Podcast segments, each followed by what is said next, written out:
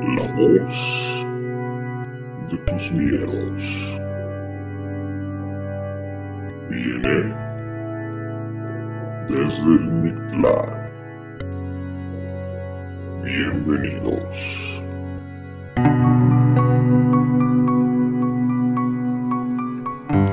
Y bueno amigos, sean bienvenidos a este su décimo tercer episodio para los supersticiosos, un poco cargado de energía, para los cabalistas un número muy especial, pero para nosotros un momento más de diversión.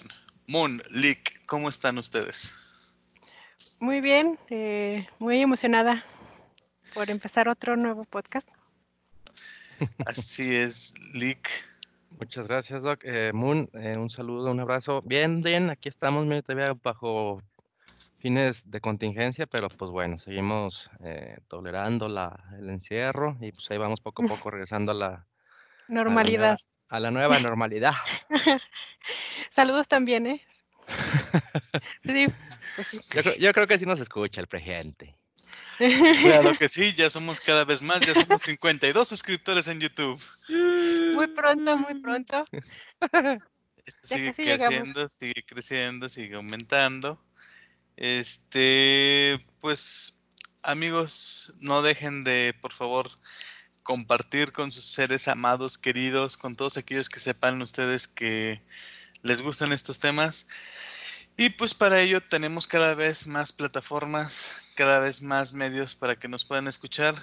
Onolic, También es correcto, mi estimado Doc. Tenemos, mire, les digo las plataformas, eh, YouTube, Spotify, Apple Podcast y iBox, que es relativamente nuevo y están cargados hasta el capítulo 10, 11, si mal no recuerdo.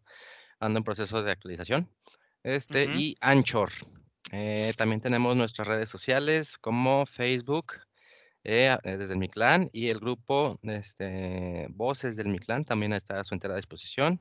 Por ahí veo que, ya estamos un poquito interactuando más con nuestros, nuestros comensales. Y por supuesto el Instagram también está a su entera disposición. Y el correo de contacto, contacto desde el miclan arroba gmail.com, miclan M-I-C-T-L-A-N, para que nos manden sus historias, sus cuentos, todo lo que gusten. Ahí estamos en contacto directo con ustedes.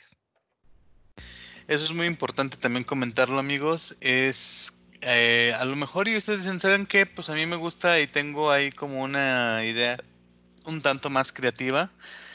Y a lo mejor quiero escribir historias, pues compártanlas e incluso, ¿por qué no les inauguramos ahí una cápsula de cuentos de terror y contamos aquí cuentos de terror que ustedes escriban, ¿no?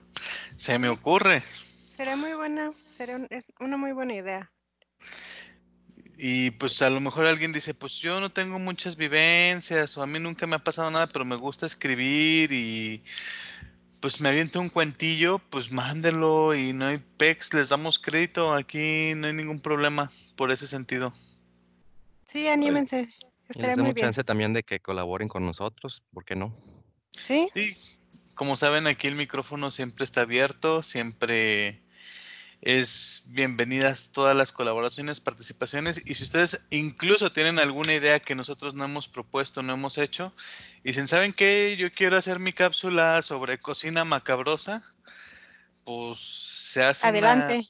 Se hace un especial de cocinando recetas terroríficas, ¿no? No sé, se, eso se me vino ahorita así de bote pronto, pero este programa es tan versátil como lo que ustedes deseen hacer, Y amigos. escuchar también. Exacto. Aquí no estamos así como que no, o me cuentas historias de terror, digo, no vamos a contar chistes o no vamos a hacer cosas de comedia o vamos a contar otras cosas, pero pues dentro del género, dentro del tema, pues todo es válido, ¿no? Sí. Sí, pues mientras tengan alguna idea que piensen, ah, estaría genial que hablaran de esto, pues com- pueden compartirlo y nosotros encantados de, escuchar y de, desarrollar esa idea. Y pueden, o sea, también, como ya se dijo, participar directamente, ven, este, pueden, aquí los, micro- los micrófonos están para que si quieren contar con su propia voz, este, la historia o incluso la- la- nuevas secciones, pues se puede, ¿no? Sí, el chiste claro es sí. un espacio para todos ustedes y que nos sigan que nos sigan acompañando y hacer este grupo más grande. Así es, amigos. Y pues también hoy estamos eh, reestrenando porque ya es una cápsula que venía con nosotros. Había estado un poquito pausada, pero por cuestiones ahora sí que delicadas o personales, pero ya estamos reestrenando y se reintegra ya finalmente y nos da mucho gusto que hoy al final de este, bueno, casi al final, podrán escuchar la nueva cápsula de Lilith. Esas voces de Mitecacíhuatl, la señora del Mictlán.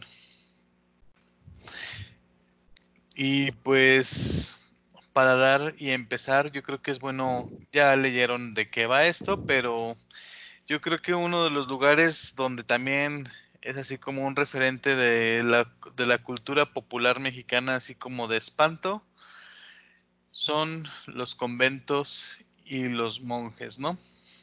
Y monjas. Ah, bueno, sí, no discriminamos. Sí, la verdad es que creo que son de esos lugares así como los monasterios, los conventos. Son esos lugares que si uno se queda así como de, híjole. Eh, y de hecho, bueno, era lo que platicábamos en el eh, episodio de, si no me equivoco, el, cuando hablamos del barrio de la salud, que cuando decíamos de las monjas, bueno, y estos seres que se dedicaron a lo espiritual, ¿por qué rondan, no? O Sí, porque estos lugares que fueron lugares de devoción, pues resulta que, hijo, es donde a veces más actividad paranormal podemos encontrar, ¿no? O, o más ñañaras dan visitar, ¿no? También. Bueno, es que también eso de sentir ñañaras porque vas a un convento, pues es... Pues de los viejitos, sí. Sí, eh, bueno, hay gente que sí disfruta bastante eso, ¿no? Pero nosotros sí somos así como, o al menos para las juventudes, pues a lo mejor y sí llega a ser un poquito impactante. O un poquito así como de, ay, no, qué flojera ir a un lugar de oración. Y, pues sí se siente una vibra como rara, ¿no? Pues es que eh, de por sí eh, escoger una carrera como lo puede ser la, Mm, el- la dedicación a, ¿Seminarista? Eh, sí, seminarista la, la devoción para, para ciertas religiones, eh, ya, ya implica de por sí una carga emocional. ¿Por qué? Porque te estás limitando de, de ciertas cosas, no vas a hacer otras, no vas a conocer ciertos eh, pues, eh, puntos de tu, de tu existir, entonces ya ahí te estás limitando, ¿no? Y en otro, y, y en otro aspecto, pues eh, dedicarle ese fervor, esa devoción a un ente, a un, pues no sé cómo podemos decirlo de una manera un Al ser superior. Pues a un ser, no vamos a decir si, vamos, si es superior o no, pero pues, a un ser, eh, eso también concentra mucho, mucho aspecto energético que nos puede acarrear pues consecuencias. En este caso, los, eh, los monasterios o los conventos pues son, eh, son una cierta carga pues dura para, para los lugares, ya que supuestamente son lugares tranquilos, em, pues se puede decir que positivos, pero también no sabemos realmente qué hay detrás de estas de estas paredes como a continuación lo, lo vamos a poder eh, escuchar. Así es. Y es que mm, también vale la pena mencionarlo. Hay que decir que no porque sea un lugar consagrado a, ahora sí que a la virtud, pues significa que ahí se practique, ¿no? Claro. No, Entonces, y muchas veces también, bueno, antes, este, muchas veces la gente que entraba era por obligación. O ah, bueno, si no era por gusto, era, sí había algunos que sí lo hacían pues por convicción, que es lo que debería de ser siempre, ¿verdad? Pero pues antes no, antes eh, era costumbre que hasta, no sé si tenías tres hijos, uno de ellos estuviera en, en convento o en monasterio, a veces. sí, dependiendo del género. Sí, Y pues, amigos, yo creo que recapitulando un poquito la historia ya de Aguascalientes, pues Aguascalientes se funda eh, un 22 de octubre de 1575, pero el primer edificio del que vamos a hablar es eh, surge casi 100 años después. De hecho, no, me equivoco, 50 años después, perdónenme. El edificio del que vamos a hablar se fundó en 1625 como una casa particular y es el más céntrico de los conventos que se conocen dentro del estado. Y pues hoy en día es un edificio que todo el mundo ha tenido acceso, donde todo el mundo ha, eh, pues, Ir a ver obras o algo, ir a ver. O tomado clases. Ha tomado clases también o ha podido hacer algún trámite, porque también, bueno, ahí se encuentra una dependencia de gobierno. Y pues, Lick, ¿de qué estamos hablando? Pues nada más y nada menos que... De la Casa de la Cultura. Es correcto, un lugar emblemático, eh, muy eh, simbólico por la, por la ubicación y, y, la historia que esconde detrás de sus, de sus muros, empezando, como bien lo dijo, como una casa particular. Como una casa particular y de ahí eh, pues a, la ubicación, o bueno, más bien a, la, a, lo que se dedica hoy, que es más bien un museo, pero que a través de los años ha sido diferentes cosas, ha tenido muchos pleitos, tanto legales como eh, físicos, vamos a decirlo, y, este, y mucha, mucha historia, tanto positiva como negativa. Y pues Moon, tú nos traes algunos datos ahí interesantes de este edificio. Pues, bueno, es bueno, ya viendo hacia la parte paranormal, eh, esta es una de las versiones, ¿verdad? Porque siempre recordemos que pues se van contando cada quien cómo vivió y cómo escuchó. Sí, sí, sí. Eh, aquí, este, bueno, de lo que mucho fue, también se, pues, precisamente de lo que estamos hablando, pues fue un convento. Y pues para el año de 1920 eh, se decía que una de las religiosas que estaban ahí, eh, pues lamentablemente sufrió pues una violación. Y pues bueno, por la situación y la época en la que estuvo, eh, que no era bien visto y pues de por sí, por su por haber sentido su atacado su moral. Bueno, en esta versión, ¿verdad? Ella decidió quitarse la vida eh, ahorcándose en su propia celda. Eh, pues bueno, por obvias razones es que se dice que se sigue manifestando pues esta mujer ahí dando vueltas por, por toda la Casa de la Cultura. Y pues se dice, bueno, que ella era, bueno, cuando la ve se ve como una mujer de estatura mediana, que es delgada, no tan grande, eh, de piel blanca y pues con sus hábitos. Colores, bueno, los hábitos no los describen, ¿verdad?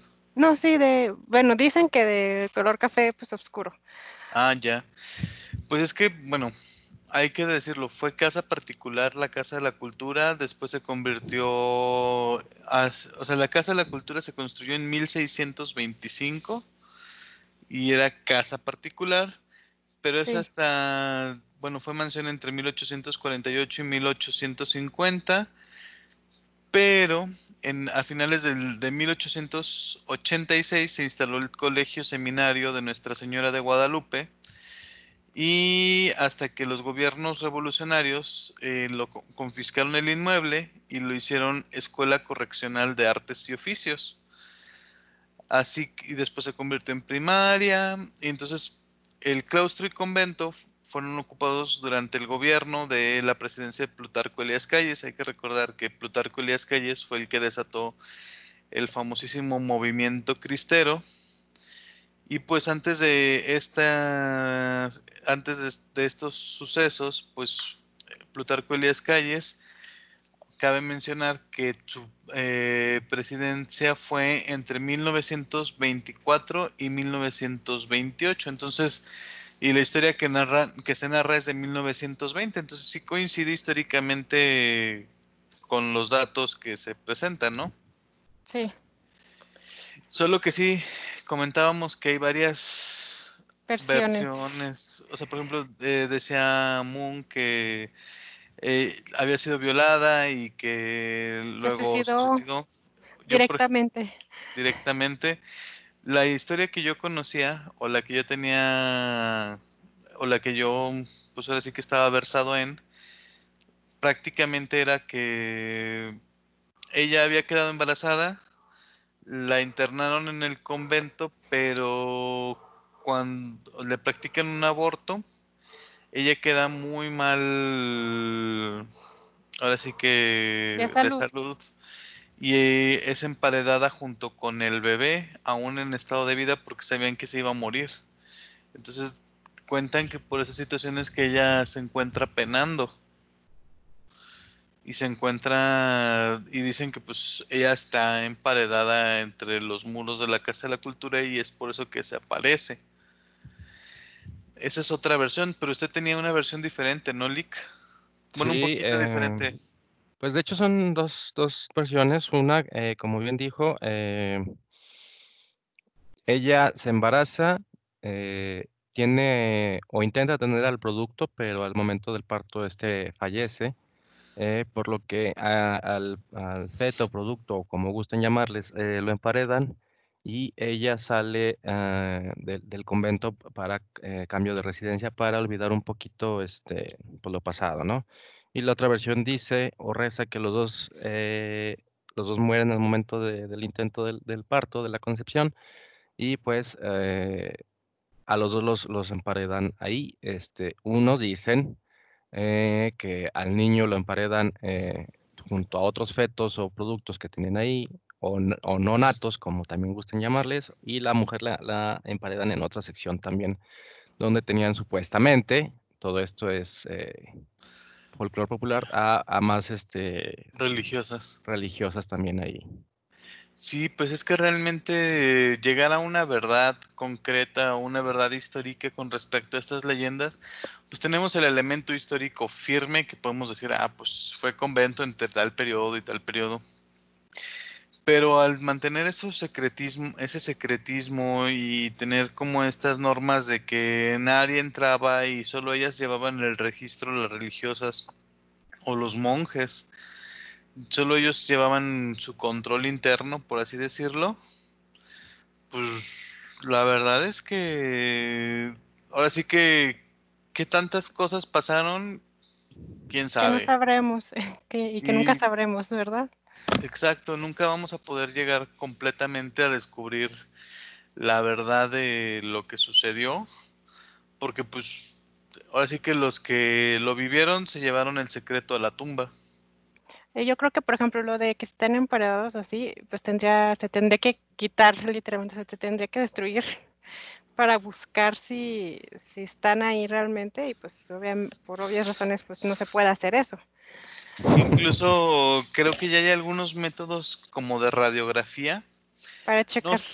no sé qué tan, o sea, qué tan, ahora sí que certeros sean o qué tan efectivos. Por el mismo grosor que tienen los muros, hay que recordar que no son muros tan Delga- El, Delgadito. ladr- el ladrillo convencional son lo que se conoce aquí en México como eh, adobe. adobe, que eran unos ladrillos pues, bastante este, rudimentarios, hechos a base de, de paja, tierra, eh, una especie de, de- de lodo. Exacto. eh, se cocía con un poquito de calor y eso se usaba eh, para la construcción. Entonces, eh, la mayoría de esa, de esa construcción todavía sigue en, eso, en ese mismo material, no se ha podido modernizar por obvias razones, pero pues mucha gente eh, dice, se dice que Se está cuenta. ahí, que está ahí guardadita. Exacto. Entonces, sí, realmente ha sido bastante controversial este asunto y no es nada más aquí. Ya escucharemos algunas historias dentro de la cápsula de Lilith y pues eh, ligado a eso, pues hablaremos de una orden que también ella nos va a comentar, pero que también estuvo establecida aquí en, en Aguascalientes y que es así, es de las primeritas, primeritas que llegaron. Y ahora sí creo que ese dato sí histórico nos lo traes tú, ¿no, Moon? Sí, pues eh, en ahorita ese lugar eh, es el Museo de la Muerte y el Templo de San Diego. Eh, pero antes, mucho antes, pues sí, este eran los, los carmelitas descalzos. Eran los primeros que llegaron aquí a tratar de, De evangelizar. Y pues, como tal, no sé exactamente cuándo llegaron, pero sí que, des- o sea, que desaparecieron. Eh, bueno, no se sabe bien la razón, pero ya para 1634 fue cuando llegó, llegó esta otra eh, orden de los franciscanos dieguinos, que fueron los que retomaron este, pues, lo que habían dejado como cimientos de, de ahí donde estaban y terminaron de, con- de construir como tal eh, su convento en 1676. 1676. Y pues es- después de ellos, eh, este, ese lugar albergó, pues creo que la mayoría de aquí sabe que fue parte de la Universidad Autónoma, que fue como el escuela Centro de Ciencias y tecnologías. y Tecnologías. Ah, incluso fue antes, ese existió antes de que fuera universidad como tal. Sí, fue como de lo primero, ¿no? Que fue como su primer edificio que tomaron. Y ya eventualmente, o sea, sigue siendo parte de la universidad, pero se tomó ya como museo y como centro hecho, cultural. de hecho, antes de eso, antes de que fuera museo, fueron unas oficinas centrales y la- como que tuvo un área administrativa y luego ya se convirtió en lo que ahora es el famosísimo Museo de la Muerte, que cabe mencionar, es el único museo que posee estas características en el En el mundo. mundo. A diferencia de otros lugares donde se tiene ah, museos de la muerte, pero que tienen otros enfoques. Por ejemplo, me parece que hay uno en Querétaro, pero que es de arte funerario, o uno en Estados Unidos, pero está más enfocado a la cuestión de asesinos seriales. Aquí este es un contexto completamente diferente. es como cultural, o sea, es como cómo se ve la muerte y cómo se ha ido impactando pues, en la parte de las artes, eh, cómo se ha ido expresando la idea que se tiene de la muerte. Y de hecho, desde tiempos prehispánicos. Sí, sí. Entonces, sí cambia bastante. Y pues es el primero de los lugares donde se puede tener un culto religioso, hasta donde yo tengo conocimiento. De hecho, eh, lo primero que se construyó fue una pequeña capillita que está al extremo izquierdo, que es lo que llamó- se llama la tercera orden. Después se construye el templo de San Diego, luego se construye el convento. Convento. Como todo, con la cristiada y con la época de calles, se, se quita este terreno a la iglesia y es cuando se, se dona para que se hagan una escuela pública. Y un dato interesante, bueno, hay dos datos muy interesantes ahí. El primero es que si uno llega hasta la esquina de este edificio, va a encontrarse con que hay unas un ventanal más nuevo y este ventanal más nuevo eh, actualmente sigue siendo el monasterio de los monjes eh, ay son los pues franciscanos. De hecho eh, son monjes franciscanos los que están actualmente ahí.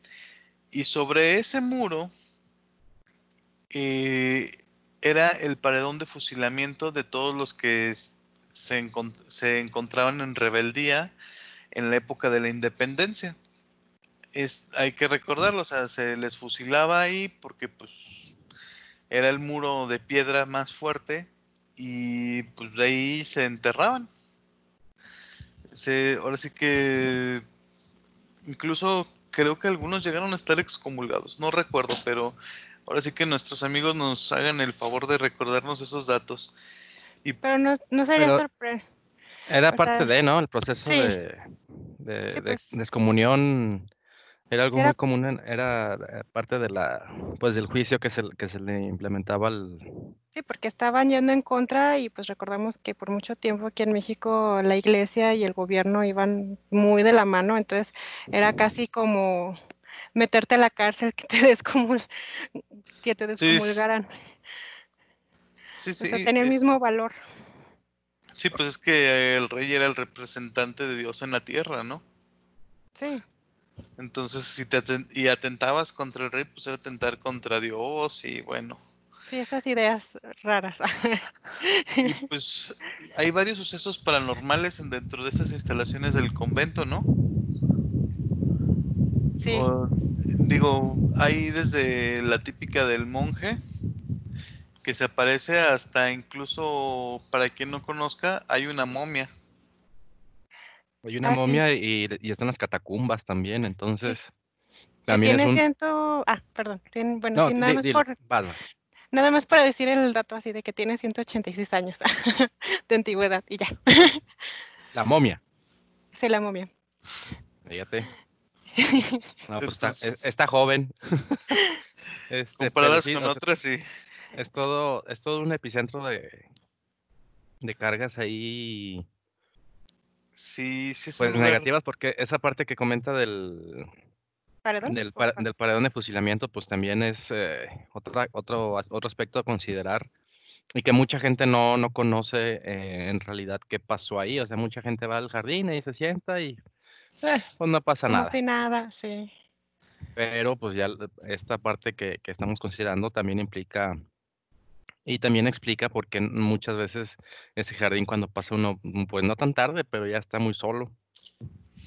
Sí, no, y la verdad es que, bueno, comentarles también, eh, además del dato de que todavía hay, siguen viviendo los monjes, hay que decirlo, eh, un dato curioso o un dato interesante es que se permite el acceso tanto al camerín de la Virgen, para quien no conozca este término, el camerín es el área donde la Virgen que tienen en, ahora sí que en exhibición en, en el altar mayor del templo, tiene una base giratoria a través de la cual pueden darle vuelta y entonces tiene un cuartito atrás, que más que un cuartito es un cuartote, donde realmente se le hace el cambio de hábitos y se le puede poner ropas. La Virgen está articulada de tal forma que se le permite su cambio completo de ropa y por ejemplo si era la cuaresma pues que la dolorosa que si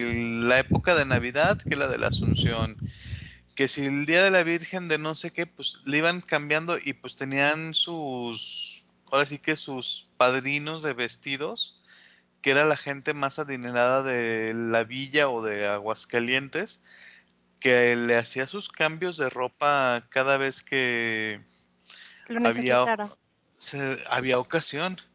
Entonces tiene este lugar y abajo de este lugar es donde se puede encontrar el realmente el, las catacumbas, donde incluso, bueno, una historia que se desmintió fue el hecho de que ahí había estado enterrada una bruja. Hay que decirlo, si era bruja porque estaba enterrada debajo del templo, ¿no? Si era un lugar súper codiciado. Mm, O sea, yo creo que si eh, lugares se peleaban, o sea, si se peleaban por los lugares más cercanos al templo, no se diga, abajo de la...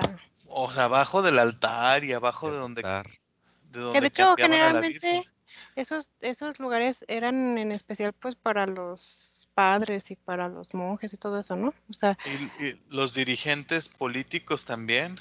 sí, o sea, como que no era para cualquier persona, era realmente alguien muy, muy, o muy cercano a la iglesia o muy importante, ¿no? Sí, como para que surgiera este mito de que, ay, no, es que es la bruja porque la enterraron atada de manos y boca abajo, cosas que no concuerdan, ¿no? Un poco con, Sí, con el lugar.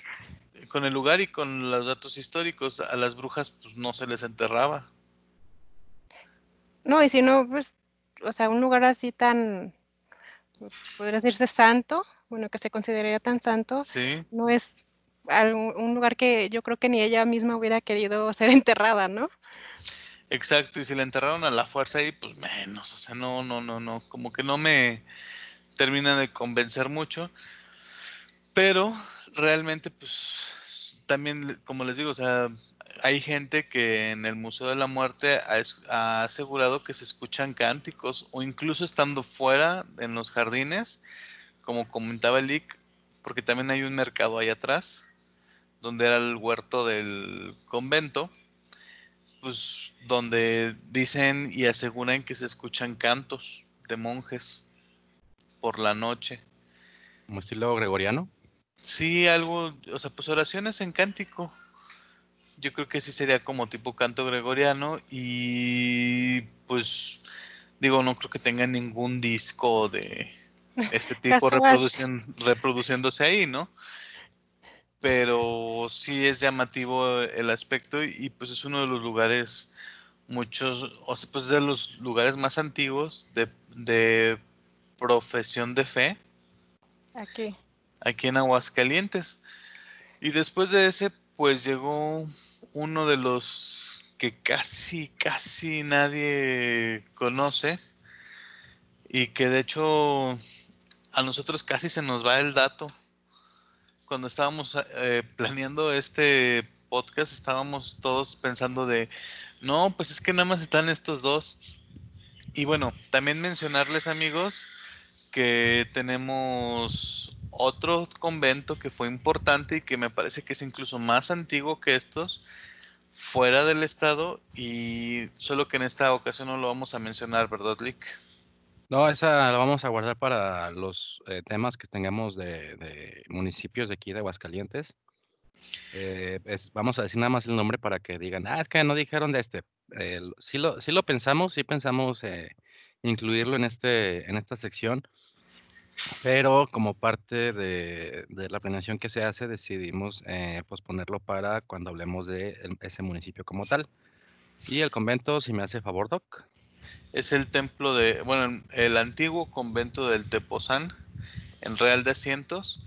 No vamos a entrar ahorita en el tema, no vamos a entrar en discusión, pero sí es otro lugar que tiene su aire mágico, místico. Y que sí se tiene planeado hablar de él. Exacto. Nosotros ya en su momento les platicaremos, les contaremos al respecto y pues le daremos salida al tema. Entonces, amigos, la verdad es que el, el siguiente es algo que casi nadie Habla, ¿no? Pues sí, realmente muchos nos quedamos así como que en el, o sea, Sí te eh, sorprende porque no, yo no sabía que había sido.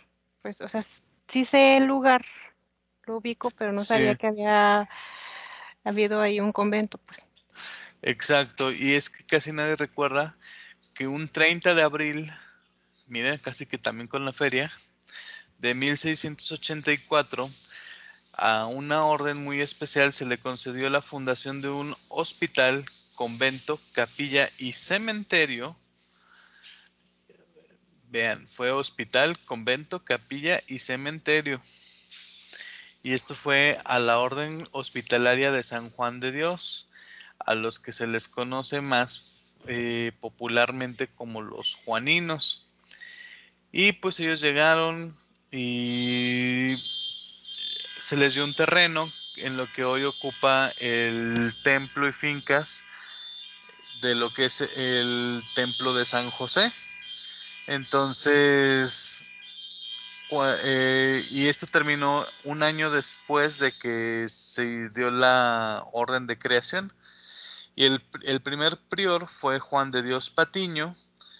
Y entonces él, a bondad y carácter de don Diego de Quijas Escalante, funda el primer hospital y convento juanino, así como la edificación del templo de San Juan de Dios, que fue el templo original de lo que hoy conocemos como el templo de San José.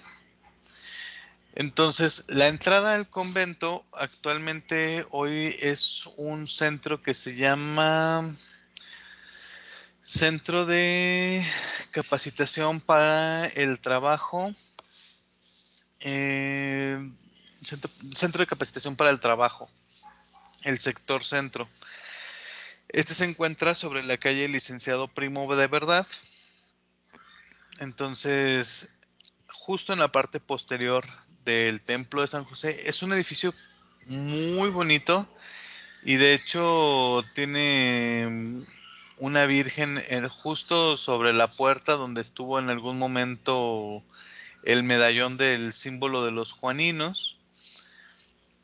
Todo, eh, todo este terreno perteneció por ellos y hiciéramos el trazado, empezó ahí en Primo de Verdad, llegamos hasta la esquina con Miguel Hidalgo, daríamos la vuelta y entonces seguiríamos hasta la calle González Aracho, donde actualmente existe una escuela primaria que se llama... Ah, ah, ah, perdón, se me fue el nombre. la escuela es la escuela Ezequiela Chávez. No. Ay, denme un segundito. Pero, ay, se me fue el nombre. Bueno, pero, pero mientras fue una primaria. Sí, de hecho, la Rivero y Gutiérrez, Francisco Rivero y Gutiérrez. De hecho, toda esta zona de lo que fue la primaria, según se habla, se cuenta, se platica y se murmura, fue lo que fue el huerto. Y todo lo que es la parte posterior a este huerto, donde están las viviendas, es lo que fue el cementerio anexo, anexo al, al hospital, al, al, hospital de los Juaninos. Entonces, eh, de hecho, es el Secati 164. Ya, ya, ya me ya, ya se acordó. Ya se acordó. El Secati 164 y la Escuela Rivero y Gutiérrez esa fue la zona que fue el hospital, la huerta y el cementerio. Y la parroquia de San José, pues era, pues siempre fue el templo. En su momento fue capilla y después se elevó a parroquia.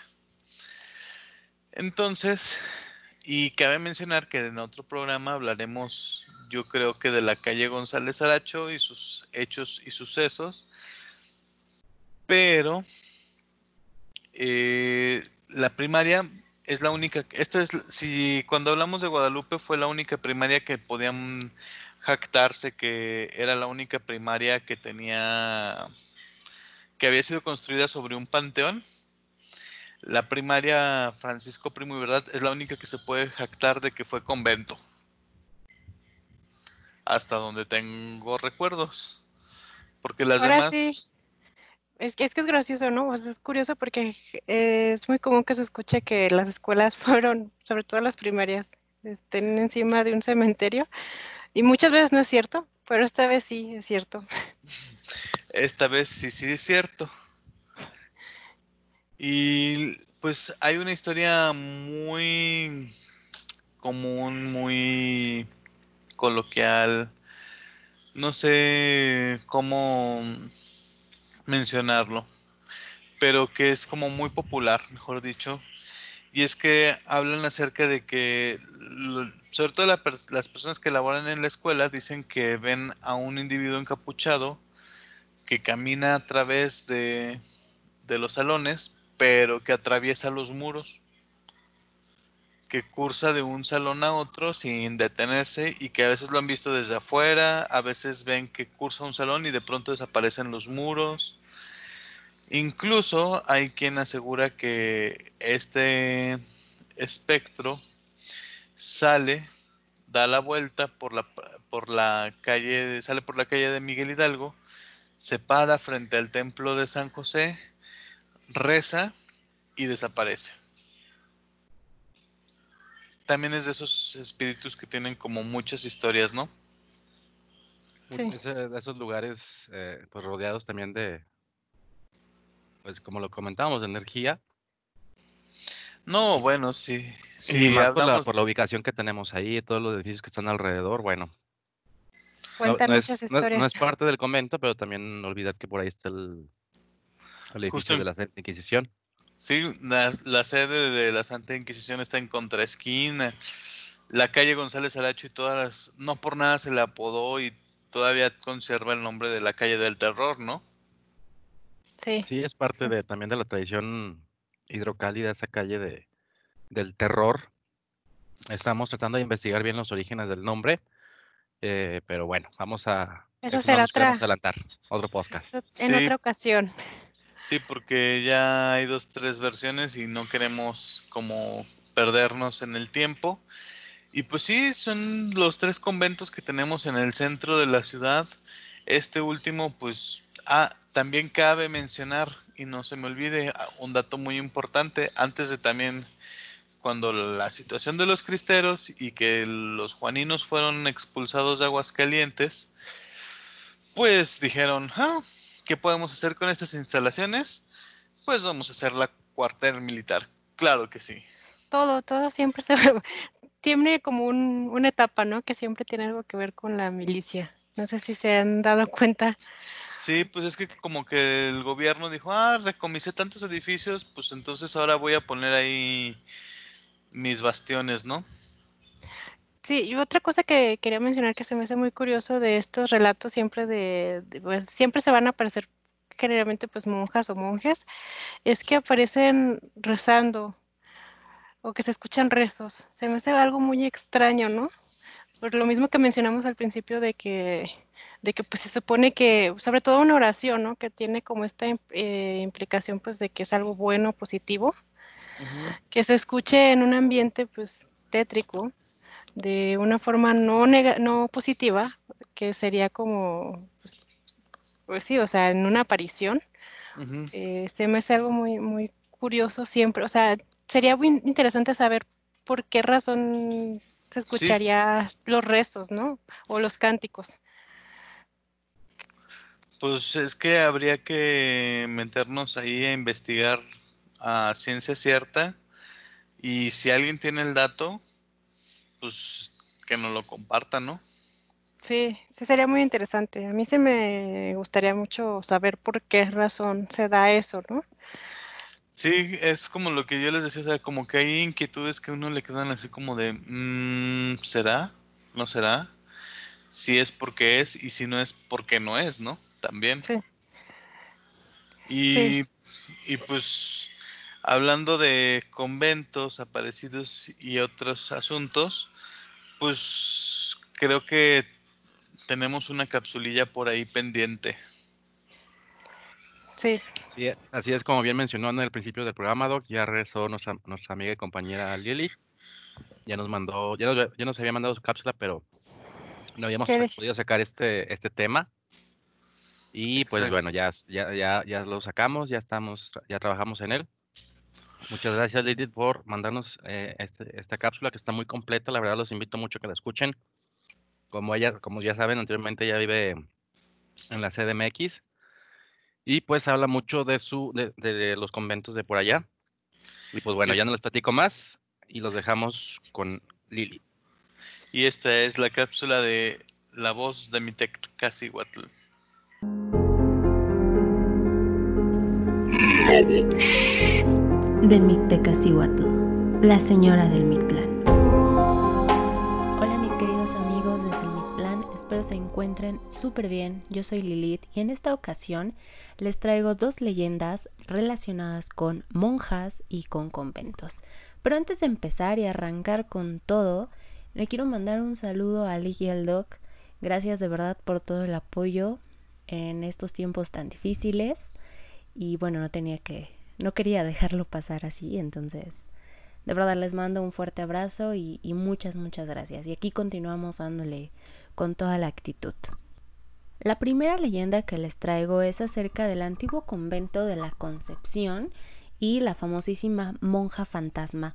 Seguramente muchos de ustedes que viven en la Ciudad de México o tal vez en algún momento la han visitado han escuchado hablar de este convento de la Concepción.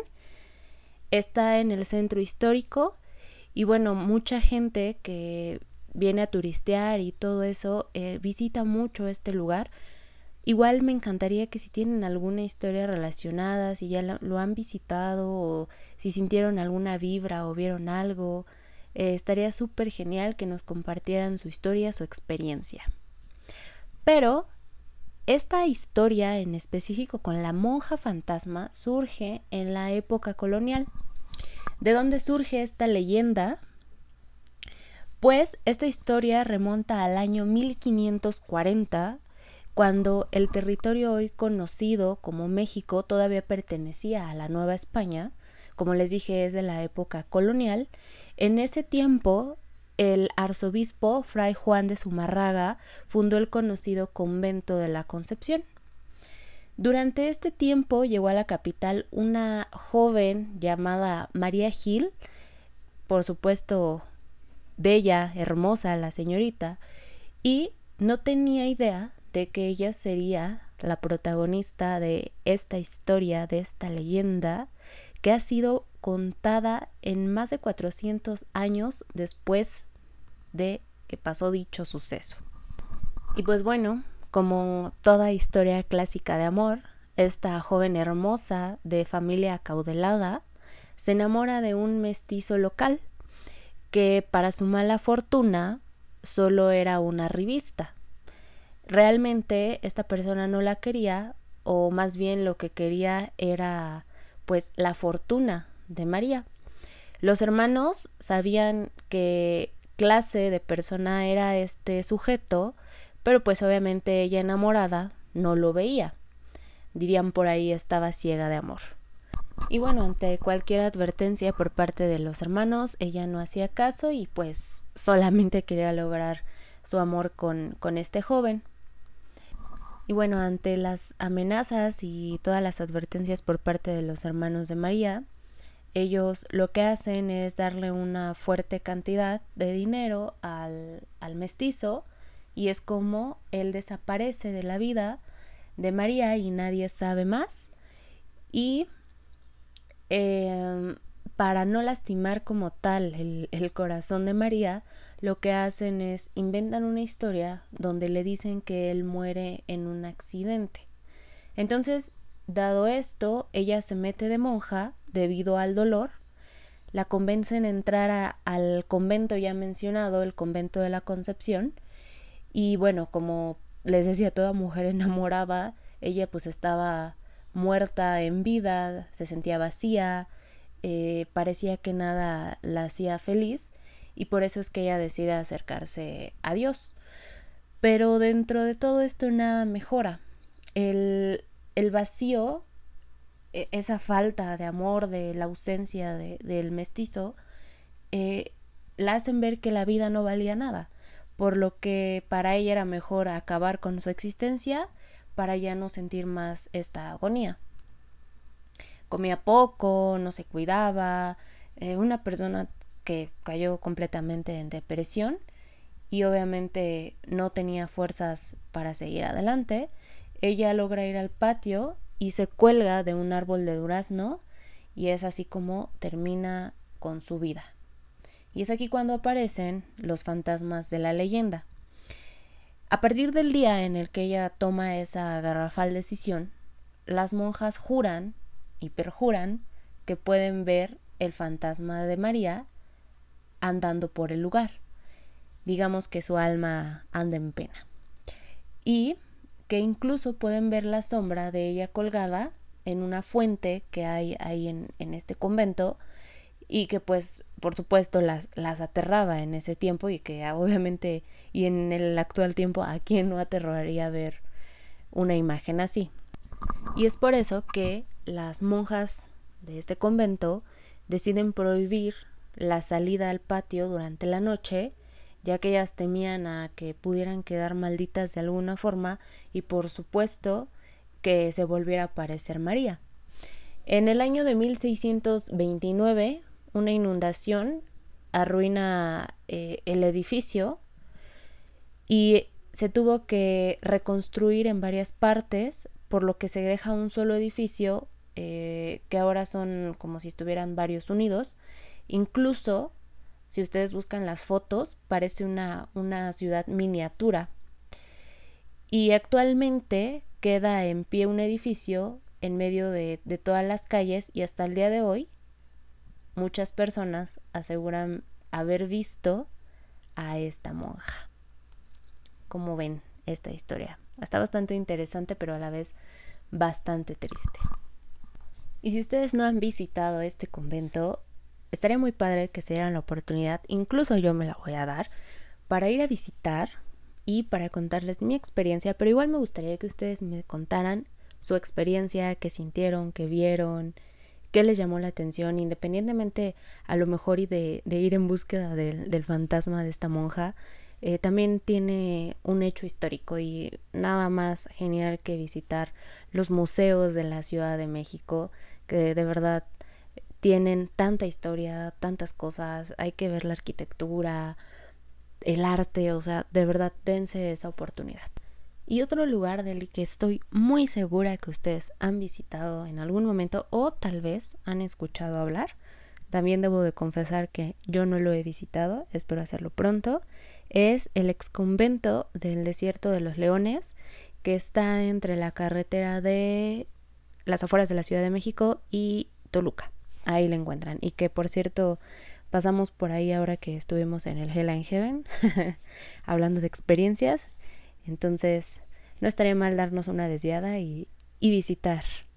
Porque, como ustedes saben, eh, México es rico en, en estos lugares y que este lugar fue decretado Parque Nacional en 1917 y es prácticamente un paraíso natural. Y pues al igual que la otra historia, esta historia comenzó o sí, dio luz a hace más de 400 años, cuando fue elegido por los monjes de la Orden de las Carmelitas descalzos para edificar ahí su convento, gracias a que este lugar está ampliamente alejado de grandes poblaciones. Y bueno, así edificaron enormes construcciones donde los monjes vivían con reglas bastante estrictas y entregados totalmente a sus deberes espirituales pues solo ellos debían de salir dos veces al año y tenían que guardar un extremo voto de silencio. Incluso existe una pequeña construcción llamada la Capilla de los Secretos, en la que los habitantes del convento se comunicaban a través de esos orificios que hay en las paredes para hablar únicamente de motivos religiosos, o sea, tan estricto eran. Y bueno, a pesar de los años que han transcurrido, así como que eh, durante una época este lugar fue abandonado y fue guarida de gente que participó en la independencia y la revolución mexicana. Varias partes del recinto permanecen intactas y causan una gran curiosidad a las personas que, van a visitar porque em, entre esas paredes frías, en especial en el sótano, hay varias historias que contar. Debajo de la construcción existe una serie de túneles que sostienen todo el inmueble y forman parte del acueducto del lugar. Por mucho es uno de los lugares más tenebrosos del convento, pues además de que, como les digo, que pasa el acueducto, existe o se siente un intenso frío y humedad que predomina ahí, todo está en total oscuridad, haciendo necesario uso de una vela o alguna lámpara para recorrerlo. De por sí, su aspecto ya es espeluznante. Ahora imagínense que existen muchas leyendas acerca de ese lugar en específico. Es común escuchar una historia donde se afirma que las reglas del sitio eran tan extremas que el monje que no las cumpliera era llevado y encerrado en los túneles como castigo en total oscuridad, pero sobre todo soledad. Si el, así como les comentaba, el, lugar, eh, por eso se llama así, desierto, le, le ponen el nombre de desierto, dado que como está un poco alejado del ruido, del tráfico, de, incluso de la contaminación. Ahora imagínense a los monjes que encerraban cómo, era ese silencio, ¿no? Esa espera en, en estar ahí castigado. El suplicio del monje que estuviera ahí se mantenía por varios días y varias noches hasta que empezaban a alucinar debido a las condiciones tan extremas en las que se encontraban. Pues además de que había poquita luz, el frío llegaba a ser bastante cruel. Tras ser liberados, no volvían a ser los mismos hasta algún tiempo después, cuando el encierro se disipaba poco a poco. Algunos otros comentan que los túneles sirvieron no solo para sostener el convento, sino para esconder cadáveres y hasta prisioneros de guerra. Los monjes estuvieron ahí cerca de 200 años y hay quienes aseguran que aún permanecen ahí, pues comentan que en el área del comedor y dormitorios se escuchan ruidos y el movimiento de varios muebles durante la noche. Recordemos que la actividad paranormal se activa sobre todo cuando cae la noche. Por otra parte, también se dice, quienes cuidan los alrededores del parque aseguran no solamente escuchar lamentos, sino rezos constantes provenientes del túnel y las, estrechas celdas donde estos monjes dormían. Y aunque las autoridades que resguardan el lugar han tratado de desmentir dichas versiones, los visitantes no quedan convencidos y es por eso que el turismo atrae a ese lugar para vivir en experiencia propia, en carne propia, esto que les estoy contando.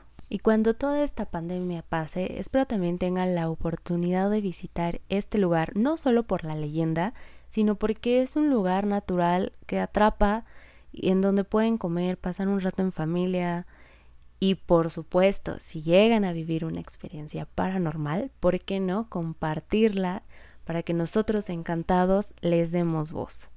Y así es como esta cápsula de Lilith llega a su fin, no sin antes despedirme de una manera muy diferente a como me he estado viniendo despidiendo de ustedes, con una frase, esta ocasión lo quiero hacer de una forma en la que desde muy, muy dentro de mi corazón y para que ustedes lo reflexionen, eh, lo quiero compartir.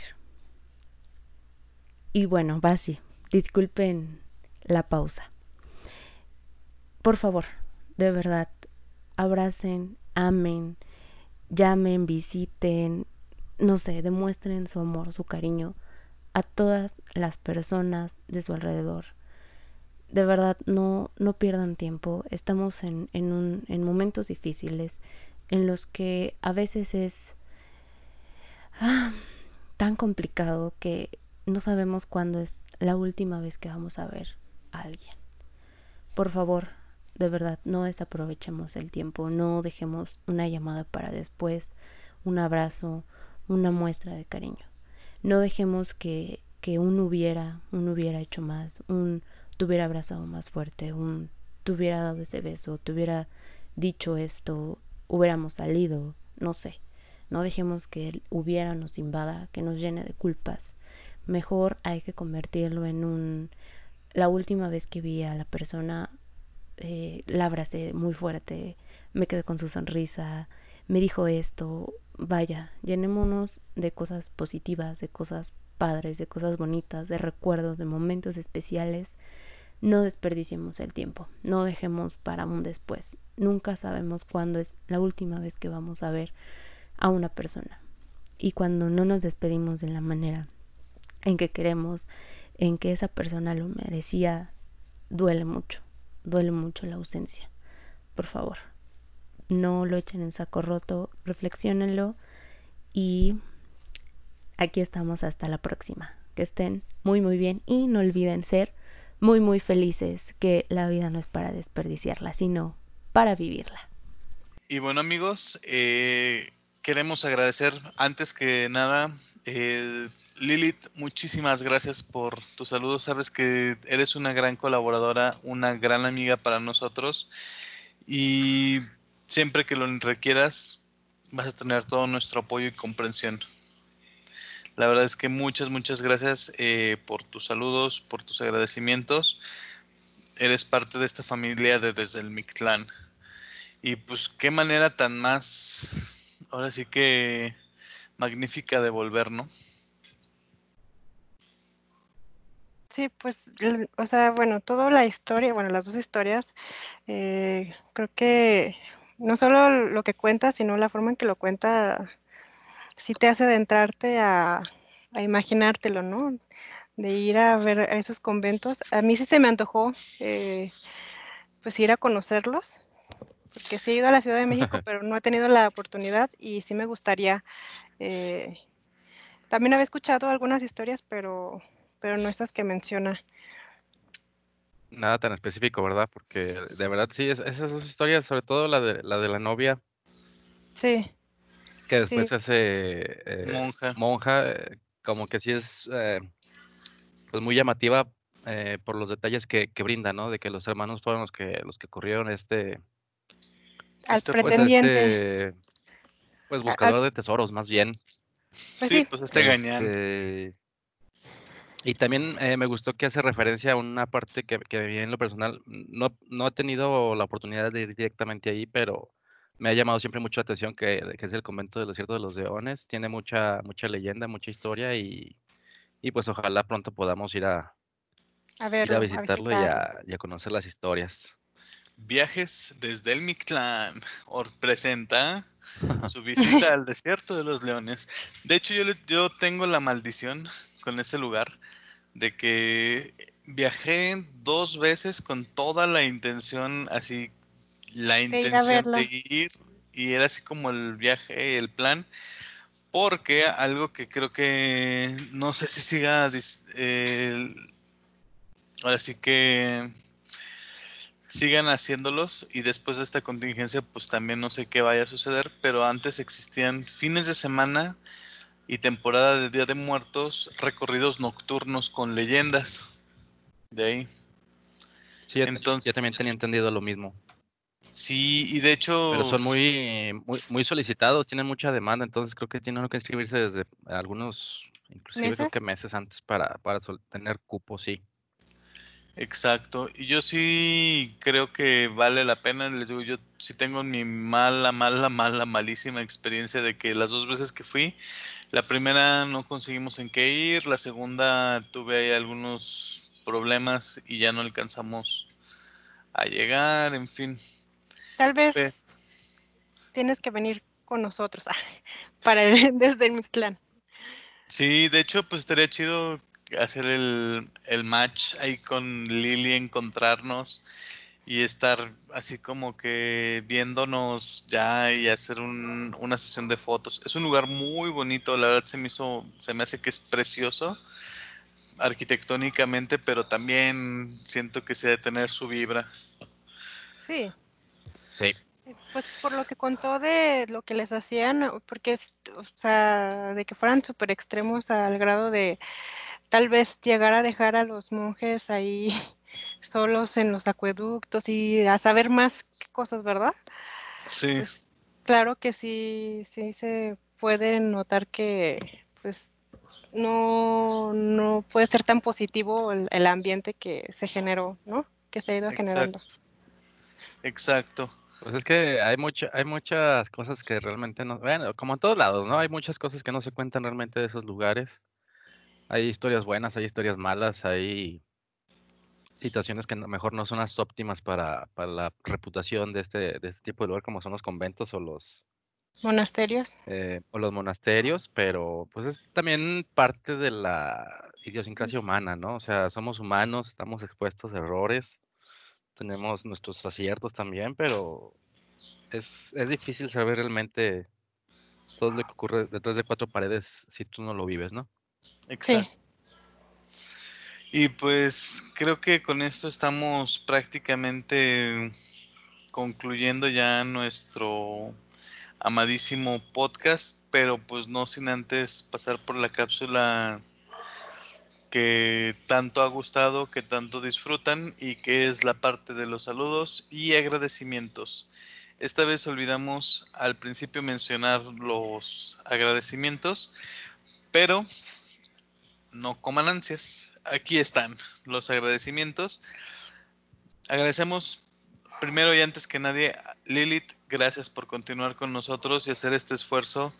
Y esa reflexión del final, neta, a mí sí se me hizo que se me rodara la lagrimita. Sí, la verdad sí, sí te entendemos en ese aspecto la pérdida de un ser querido, bueno, Sí, sí, es muy dura. te, te marca y, y Y tu tiene razón. Sí, su mensaje en lo particular es, eh, a eso iba, eh, pues, híjole, ¿qué, más quisiera uno que, que saber cuándo, cuándo va a partir eh, algunas personas, pero no sabemos ni siquiera nosotros cuándo nos vamos a ir. Entonces, en base a eso, pues sí, como dice Lili, eh, vivir como si fuera la última, el último día. Aprovechar el tiempo siempre. Y pues para disfrutar y aprovechar no podríamos hacer este podcast sin la música que tan amablemente ustedes nos han proporcionado. Y cuando digo nos han proporcionado es a Luis Miguel Aguilar y a Néstor Guerrero, que han compuesto Luis Miguel el tema que utilizamos para nuestro podcast y Néstor Guerrero el tema que utilizamos para las leyendas. No lo olviden, en YouTube martes de cada semana tendremos dos leyendas hasta que los conocimientos nos den, tendrán leyendas. Y si no, también pueden participar, ¿eh? Nos pueden mandar leyendas que les gustaría escuchar y las, narra- las narramos con gusto. O que nos manden narradas también es válido. Sí, que, también. sus narraciones propias y aquí las, las vamos a editar un poquito para, para darle el tweet eh, a- adecuado y, y la subimos directamente a la red. Sí, claro. Así es. Entonces, realmente si ustedes disfrutan de, de este contenido y quieren participar, son bienvenidos, pero las leyendas, ese tema sí es de Néstor Guerrero, a él lo encuentran así en redes sociales como Néstor Guerrero, eh, en, sus, en sus proyectos que es Tormenta sin rumbo y Phantom Outcast, si no me equivoco. Síganlo, músicos locales, Luis Miguel con su proyecto de personal de Luis Miguel Aguilar y Elevador Music. Entonces, la verdad es que muy buen talento, muy buen proyecto por ambos lados y pues infinitas y grandes agradecimientos y grandes agradecimientos y grandes eh, ahora sí que Agradecimientos. agradecimientos de nuestra parte. Sí. bueno, eso. Eso, lo que quisimos, entendieron qué quisimos decir. Gracias por cola- colaborar con nosotros. Eso, ya ves, ya ves, Doc, más fácil. Este lado femenino, resolviendo las situaciones. Y pues eh, también tenemos los saludos. Moon, ¿quieres comenzar? Sí, pues este, como siempre, pues siempre son los mismos, ¿verdad? Pero no importa. eh, esta vez, pues Laurita, eh, Yareli, Fátima, eh, Jimena, Sandra, Carmen, Carla, Xiomara, Ale, eh, Diana Chica y Diana Grande y Oscar Chico y Oscar Grande. Gracias por, por escucharnos y por seguir apoyándonos. Y un saludo. Un saludote para todos ellos. Lick, Eh, pues a los de costumbre, al pato de aquí de Aguascalientes, un- al patito de Calvillo, como no, también un abrazo a nuestro más pequeño escucha este, a Juan Carlitos, a Juan Carlos, a Rocío, a, Po, como no, a Ceci Ceci, em, a Carito, a Mayra y a su señora madre. Como no, también un abracito. ¿Quién más por ahí? Pues creo que son todos. A mis hermanas, si es que me escuchan, que ya ni sé. ya no Ya me han nos- dicho nada. Esperemos que sí, esperemos que sí. esperemos que sí. De verdad, bueno, saludos. Y a mis sobrinos de Guadalajara, al, al Mamolo y al Paita, también un abrazo, y a mi hermana Lula. Un abrazote hasta Guadalajara. Y pues finalmente eh, aquí a Marisol, al buen Jaime, a Tere, nuevamente al Patito, nuestro fan más pequeño. No te asustes, solo son cuentos. Este, mm, para A a, Sebastián Sebas- Binay a Sebastián Vina y a su esposa y a su esposa eh, Marifer. Marifer, abrazotes, esperemos que nos acompañen pronto aquí en este podcast. Y eh, a Fercho, hasta el León, un abrazote, sabes que se te quiere mucho. Y también para los que están fuera, a, a Eduardo, hasta Ciudad de México, a nuestros amigos de Arkham TV. Si no lo siguen, si les gusta esta onda como de la música y de el rock, los videojuegos, sigan a Arkham TV. eh, traen buenas propuestas. También a Papiro Tours en la Ciudad de México, que serán próximos colaboradores. Pero no olvidar a los locales Huellas Siniestras, que por el momento no tienen recorridos, pero que próximamente ya cuando Todo esto termine bien. todo termine bien, ya esperemos encontrarnos nuevamente y acompañarlos en sus recorridos que la verdad lo valen mucho, mucho. La verdad es que muy, muy chido. Así que les agradecemos a todos y cada uno de ustedes por sus participaciones y pues Lick, ya es hora de irnos, Moon. Sí. Ah, Sí, ¿qué más quisiéramos que seguir Ah. hablando y hablando y hablando y que no nos escucharan, pero pero bueno, ya, Es- ni modo. es momento de partir. Agradecemos sus, eh, su escucha, sus atenciones y recuerden, uno nunca sabe quién está detrás de nosotros porque no te atreves a dar la vuelta. Nos vemos, hasta la próxima. Adiós, amigos. Bye. Gracias, gracias, Doc. Gracias, Moon. Bye. Nos vemos. Bye.